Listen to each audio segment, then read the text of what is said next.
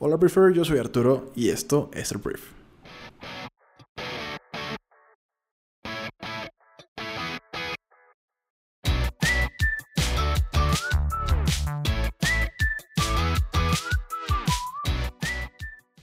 Muy bien, Briefer. Hoy es jueves 23 de mayo y aquí estamos en el Brief. Bienvenidos al Brief, este programa en el cual tomamos lo más importante del contexto global y lo resumimos y te lo platicamos para explicarte por qué es importante y por qué deberías conocerlo.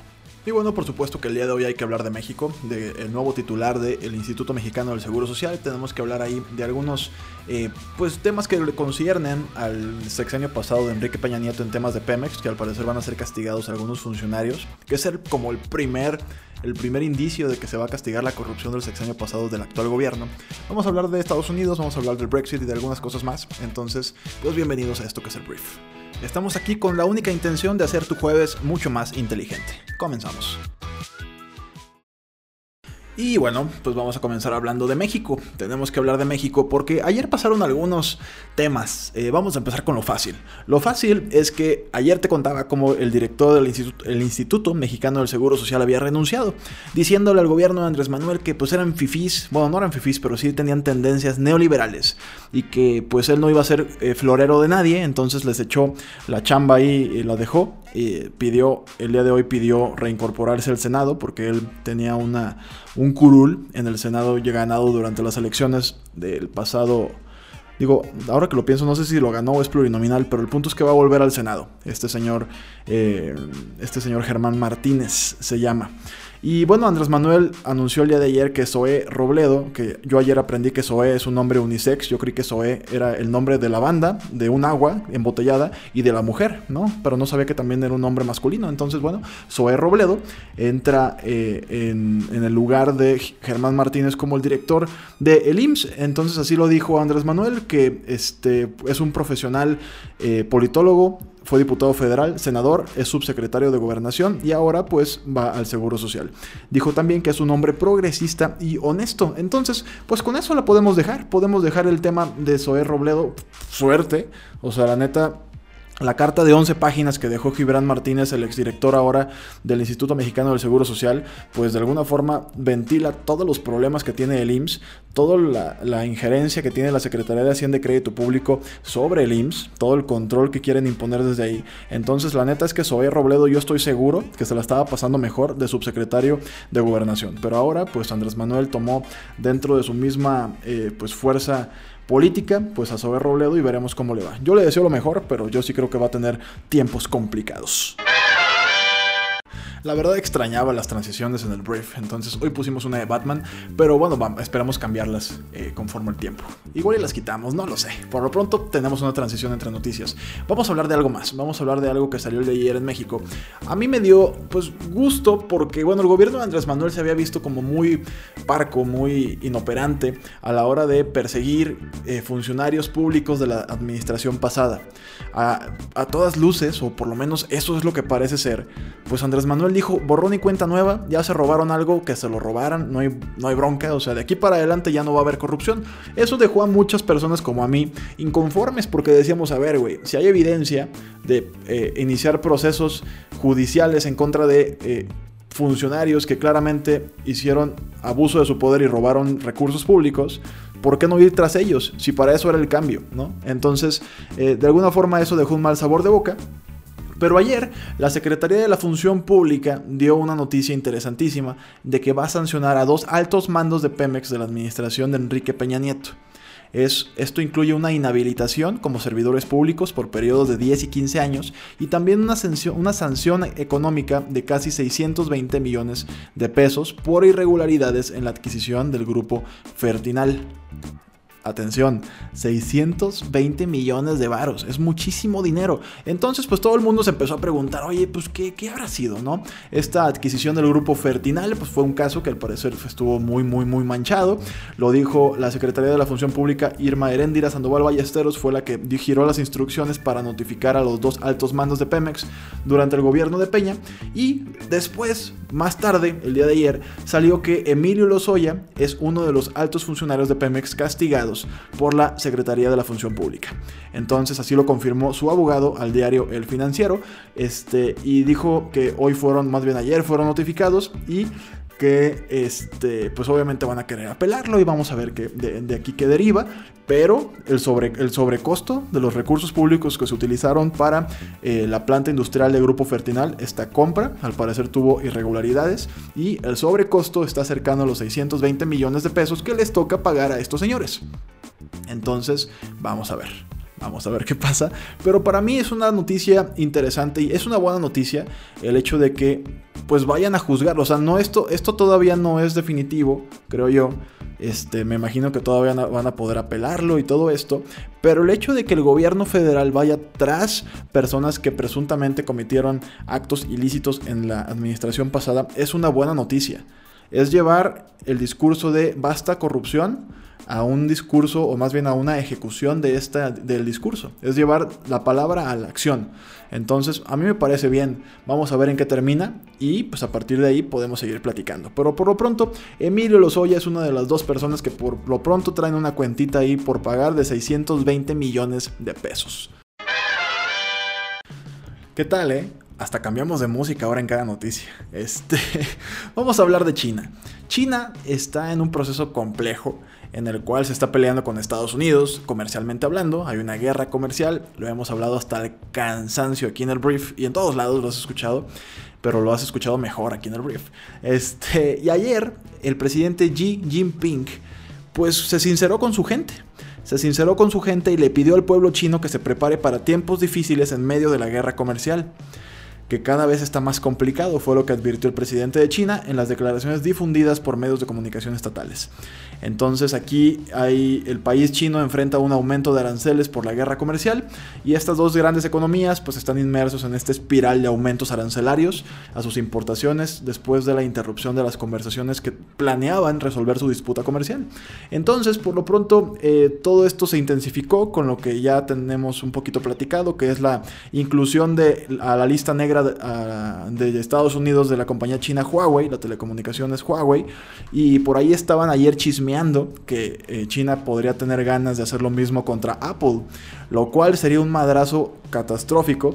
Según Goldman Sachs, dicen que si China prohíbe los productos Apple dentro del país asiático, las ventas de Apple se verían mermadas por 30 en un 30%. En un 30% las ventas de Apple serían afectadas si China decide pagar con la misma moneda y también prohibir pues, una empresa de telecomunicaciones estadounidense en China. ¿no? Entonces se está poniendo esto complejo los ambos países están intentando ahora presionar al otro país, afectando empresas que tienen gran poder eh, político y que han hecho inversiones gigantes de lobbying para ir y convencer políticos para que presionen a sus gobiernos de hacer leyes a su modo. Entonces, ¿es una estrategia inteligente? Sí, es una estrategia limpia para nada.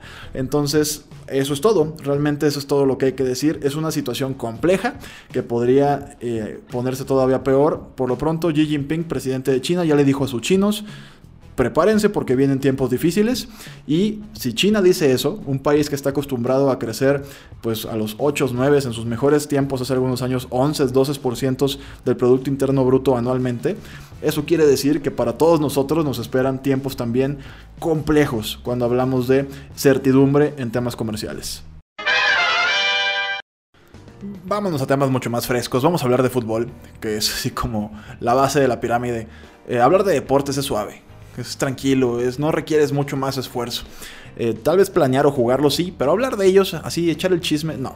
Y ahorita estaba pensando, igual y ni sabes, igual eres muy joven. Digo, yo soy muy joven también para entender muy bien qué es la transición. Es un sonido de Batman que era utilizado en las caricaturas de Batman, las series animadas, para precisamente hacer transiciones de escena. Entonces, nos lo robamos y te lo trajimos aquí para que tú te diviertas, ¿no? Eso, si no sabías lo que era, ya sabes lo que es. Vamos a hablar de fútbol, como ya te lo dije, porque el Consejo de la FIFA eh, anunció este miércoles que el próximo campeonato del mundo que se va a disputar en Qatar, con el calorón de Qatar en el año 2022, va a tener a 32 selecciones participantes y no 48 como pretendía la Federación Internacional.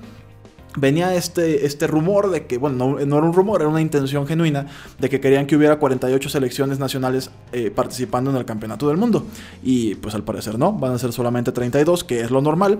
Entonces la FIFA, que tenía, eh, tiene previsto anunciar oficialmente esta decisión el 5 de junio en París, ha descartado la ampliación por problemas políticos y de logística en el país. Entonces se consultó exhaustivamente con la participación de todas las partes interesadas y se llegó a la conclusión de que en las circunstancias actuales tal propuesta no puede hacerse ahora por lo menos, ¿no? Entonces, este, exploraron la posibilidad y no se pudo. Entonces, realmente eso es todo. Eh, Qatar ha sido polémico en general porque ha tenido condiciones laborales muy, muy cuestionables a la hora de construir estadios. Se dice que la gente está trabajando marchas forzadas. Porque Qatar naturalmente pues no es un país, a pesar de que es muy muy muy popular el fútbol en ese país, no es un país con una liga reconocida internacionalmente, ¿no? O sea, no es una liga como la inglesa, como la española, italiana, y digo, no es por demeritar, pero tampoco tienen una liga con el poder económico de la mexicana y de muchas sudamericanas. Entonces, eh, están construyendo estadios así casi casi por día y esto ha provocado algunas muertes de personas que no tenían las condiciones laborales adecuadas, entonces ha sido todo un drama. Y esa es otra noticia y de hecho es bien la noticia nueva eh, y actualizada es que pues se va a jugar con 22, digo con 32 equipos la Copa del Mundo de Qatar 2022 y no 48 como se pretendía. Y bueno, Refer ha llegado la hora de hablar de Donald Trump. Y bueno, ahora sí es tiempo de hablar de Donald Trump. Ayer Donaldo eh, pues perdió el control. Ayer Donaldo se enojó este, y no fue en su baño ni tenía un problema estomacal. Literalmente Donaldo, Donaldo, no sé por qué dije Donaldo, este, Donald Trump terminó este miércoles de forma abrupta una reunión con los líderes demócratas del Congreso y convocó por sorpresa a la prensa para anunciar que dejaría de negociar y trabajar con la oposición si ésta no cesa las investigaciones sobre él y sus negocios. Se enojó Donaldo porque traen los demócratas unas intenciones brutales de liberar sus registros financieros para que todo el mundo los pueda ver. Entonces, este, pues se enojó y me imagino que, pues pobre prensa, imagínate, yo digo, me queda claro que debe haber prensa siempre en la Casa Blanca para la hora de que a este señor se le ocurra hablar, ¿no? Entonces me imagino que ahí hay gente que casi casi acampa, este, para estar lista en el momento en el que suceda algo en la Casa Blanca. Entonces, la cita en la Casa Blanca con la presidenta de la Cámara de Representantes Nancy Pelosi y el senador por Nueva York Chuck Schumer debía, se suponía que iba a girar en torno a un ambicioso plan de inversión en infraestructura de 2 billones de dólares, pero el espectro de la injerencia rusa en las elecciones del año 2016 y las finanzas del republicano alteraron por completo el guion de la película.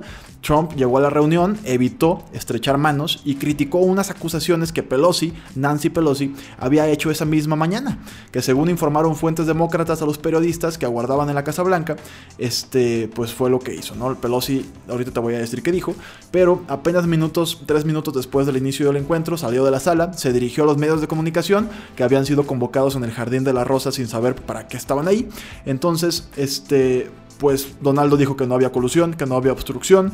Eh, después de, dos, de casi dos años de investigación, fue lo que dijo Donaldo, pues Mueller eh, no recomendó presentar cargos contra Trump ni ningún otro ciudadano estadounidense por conspirar con el Kremlin en la interferencia electoral del año 2016. Entonces, eh, pues todo esto lo empezó a decir. Estaba enojado, el güey se había enojado. O sea, tú lo veías y decías, güey, este compa hoy sí se enojó. O sea, hoy sí le sacaron el tapón. Entonces, Pelosi, perdón, Pelosi ¿Qué dijo Nancy Pelosi por la mañana que hizo que se enojara Donaldo? Lo que dijo fue que Donaldo estaba llevando a cabo un encubrimiento por impedir que el exabogado de la Casa Blanca, Don McGowan, testificara para saber qué había pasado ahí. Es el comentario que este le reprochó en las declaraciones a los medios después de salir del encuentro. En lugar de ir contento a la reunión, fui a mirar a la gente que había dicho que yo estoy encubriendo cosas, dijo Donaldo. Les dije que quiero hacer infraestructuras más que ellos y pues básicamente les dijo que los demócratas solamente están enfocados en joderlo, lo cual es verdad. Este, pero pues eso es todo. O sea, Donaldo al parecer se enojó. O sea, si, si tú ves la, conferencia de prensa, el señor se ve alterado. O sea, el señor sí se ve enojado. Y la gente que estaba en la reunión con los demócratas, esperando que se ejecutara, que al final no pasó nada, también se dio cuenta de que este anaranjado amigo venía enojado. Entonces, eso fue lo que sucedió. Los demócratas le están haciendo un corralito a Donaldo y ya se está sintiendo incómodo Donald Trump. Entonces, vamos a ver eh, qué sucedió. Vamos a ver qué sucede a partir de aquí. Schumer, el senador demócrata que estaba en la Casa Blanca para hablar con Donaldo, dijo que está claro que no es algo espontáneo. Eh, al parecer él percibió todo esto como algo armado, un teatrito pues, que armó Donaldo para pues hacer prensa, ¿no? O sea, decir que se fue eh, abruptamente de la reunión y los acusó después de que pues ya la investigación de Robert Mueller había terminado, no salió nada al respecto de eh, un cargo en contra de él y que todavía los demócratas están enojados y quieren seguir perdiendo el tiempo y el dinero de los estadounidenses. Ese es el discurso de Donaldo, es campaña política y es una belleza ver cómo intenta hacerlo funcionar. Veremos si funciona, igual y me tapa la boca y funciona y es presidente 2020-2024, pero a mí se me hace pues como de niño chiquito, ¿no? Como de una persona que no tiene experiencia en política y los demócratas ya cada vez más le empiezan a agarrar la medida y veremos si eso no le cuesta, esperemos que sí, el siguiente año la Casa Blanca. Vamos a hablar rápidamente del Brexit, porque ayer hablábamos de cómo Theresa May eh, pues quería mandar una propuesta al Parlamento para ver si a partir de ahí se, se desenredaba una, pues un, Brexit pacífico o incluso por ahí se veía eh, un nuevo referéndum para votar si se quedaban o no en la Unión Europea. Eso lo dijimos ayer. Le fue muy mal, para, hacer el cuento corto, la apuesta, esta última apuesta de la primera ministra británica, este, pues se vio frustrada porque los parlamentarios de su propio partido rechazaron acerca, eh, acercar más bien posiciones y pidieron su inmediata renuncia. Esto se ve así como medio el final de Theresa May, porque pues después de casi tres años que el 52% de los votantes del Reino Unido se mostró a favor de abandonar la Unión Europea, el intento es el último de May para que su acuerdo de divorcio sea aprobado por el Parlamento británico antes de que finalice su mandato, que ha estado marcado pues por el Brexit, se ha dedicado al Brexit. De ahí en más no ha habido mucho más de Theresa May. Entonces hubo este nuevo llamamiento para que los parlamentarios apoyen su propuesta, que ofrece alicientes como la posibilidad de un segundo referéndum, ya lo dije, en torno al Brexit y lazos comerciales más estrechos con la Unión Europea. El rechazo fue brutal. Tanto los legisladores laboristas como los conservadores criticaron el proyecto sobre la ley de acuerdo de retiro, o eh, WAB, como se habla en, el Reino Unido. Eh, y esto implementa los términos de la salida del Reino Unido del mayor bloque comercial en el mundo. Entonces, a partir de aquí es incertidumbre pura. Todo el mundo le está exigiendo la renuncia, es un punto muerto en Londres que supone pues que no está claro cómo ni cuándo abandonará el Reino Unido. El club europeo, este, no se sabe cómo le van a hacer. Esto es así como incertidumbre por todos lados. Puedes esperar malos resultados económicos tanto para la libra esterlina como para la bolsa en Inglaterra el día de hoy. Y a partir de aquí, te digo, todos son penumbras. Esperemos que pronto sepan por dónde darle, porque los británicos se quedan sin tiempo y su economía se está viendo mermada. Entonces, vamos a ver qué pasa.